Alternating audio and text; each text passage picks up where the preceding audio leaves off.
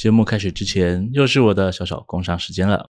这礼拜的会员影片，我要聊聊一个特殊的职业——凶宅试睡员。凶宅人人畏惧，但有一群人以住凶宅为业。而在影片当中，我会介绍一位在日本十分知名的凶宅试睡员，从他的角度来和大家说说他的故事。有兴趣的朋友，欢迎加入我们的会员哦。在过去战火纷飞、局势动荡不安的年代，它有许多地方都曾经留下过血与泪的历史，而到了如今这个安稳的年代，大多都改建成了观光区域。当人们在快乐旅游的同时，还能借由过往古迹的模样，好让人们记住不能遗忘的历史。但有没有想过，或许只有那么几段故事，是人们拼了命想遗忘，却始终无法摆脱的梦魇。大家好，我是西哥，今天要跟大家说的故事是绿岛燕子洞。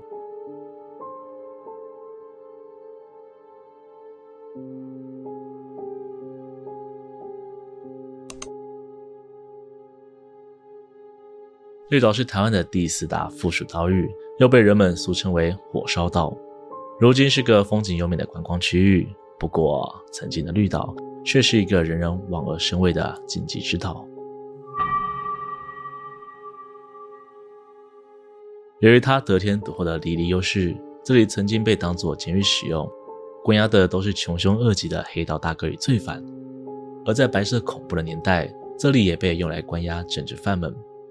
之所以令人们闻风丧胆，是因为这里天不管地不管，看守这些囚犯的官兵就是唯一的法律。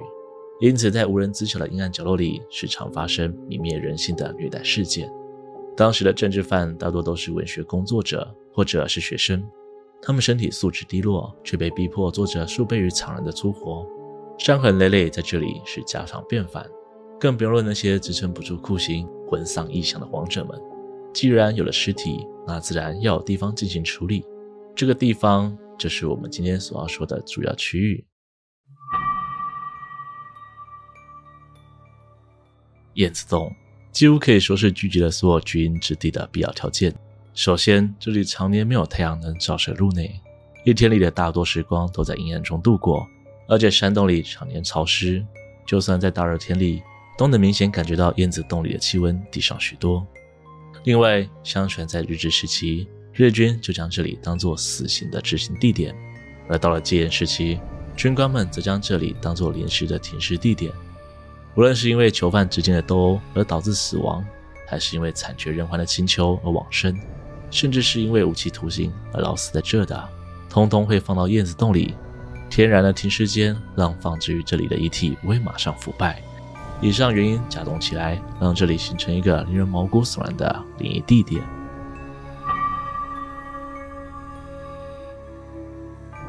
这里的猛鬼传闻在绿岛几乎是家喻户晓，几乎所有来这里的人都能感觉到现场的磁场不对劲。为了解决这个问题，当地人在前往燕子洞的路途上新建了一座名叫慈航宫的小庙，庙中坐镇的主神为观世音菩萨。在庙门前有两只额外鲜红的石狮子，之所以被涂为红色，是因为最一开始的石狮子还没上色，呈现灰色状态时，没办法镇压住当地的猛鬼，只要放置上去，隔天必定倒下。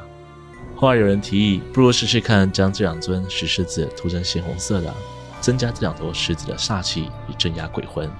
之后才没有发生石狮倒下的事件，但这样依然止不住甚嚣尘上的灵异传闻。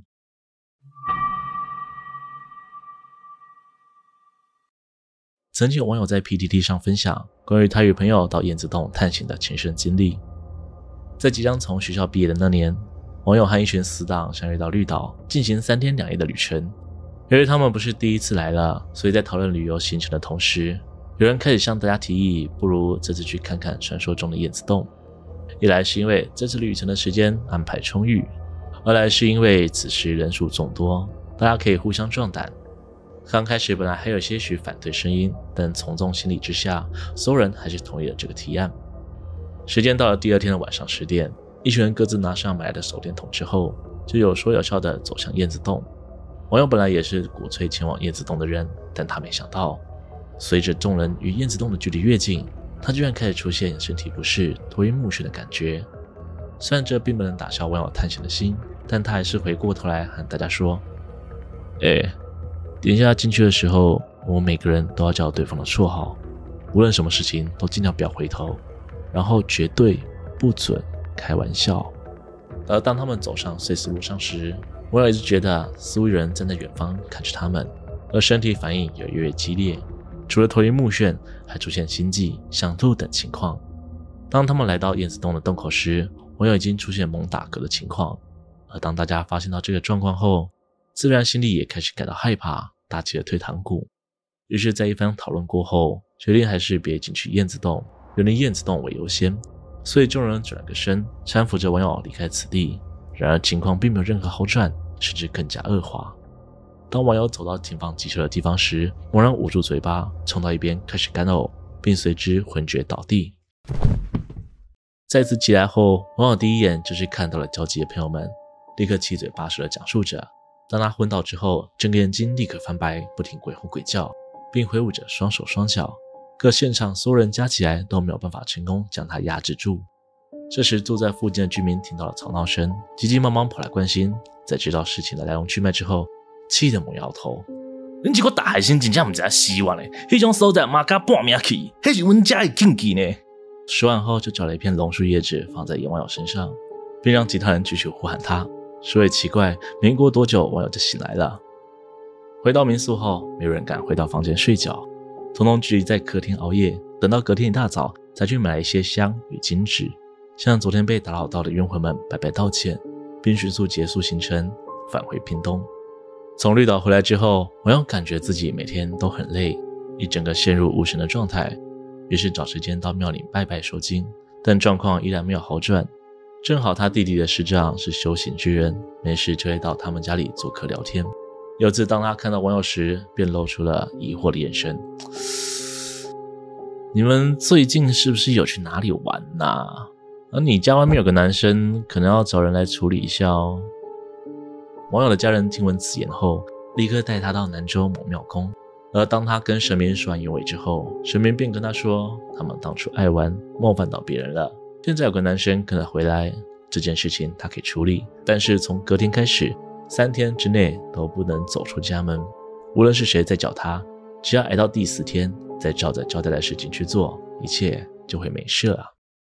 为此，他妈妈和弟弟轮流换班，避免网友发生任何意外。想不到，才第一天晚上，诡异的事情就发生了。凌晨一点，网友的弟弟在他房间睡觉，网友则是为了准备考证而还在念书。突然间，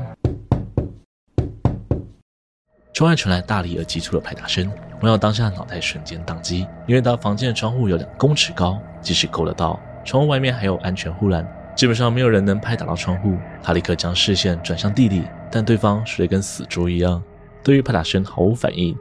于是网友只能跑到客厅的神桌前，不断祈求神明可以保佑他没事。等过了大概十分钟后，王耀才终于稳下心神，小心翼翼地走回房间探查情况。只见声音依然消失，或许是刚刚的祈求有用了吧。于是他松了口气，只是还没等他坐回椅子上，窗户又传来了激烈的拍打声。当下，网友再也顾不得任何事情，再次跑回客厅，并在神明桌前的沙发睡了一整晚。好不容易撑过了三天，并在第四天买来金纸，按照神明交代的方式去处理后，这起绿岛事件才真正告一个段落。听完西哥对于燕子洞的介绍，如果荧幕前还有人不信邪，偏偏想要到当地试试水温，西哥我可以跟你们说，你们可以骑着机车从绿岛航空站出发，左转往公馆村的方向，直行到环岛公路上。很快就能看到燕子洞的标识牌，顺它走会看到一段碎石路。继续向前骑，看到一棵巨石后停车改为步行，沿着前方的沙滩一路漫步，就能看到山坡上的燕子洞。攀爬上去后就可以抵达了。但别说西哥有没有提醒，如果问当地人，几乎清一色的都会劝告游客千万不要前往那里探险。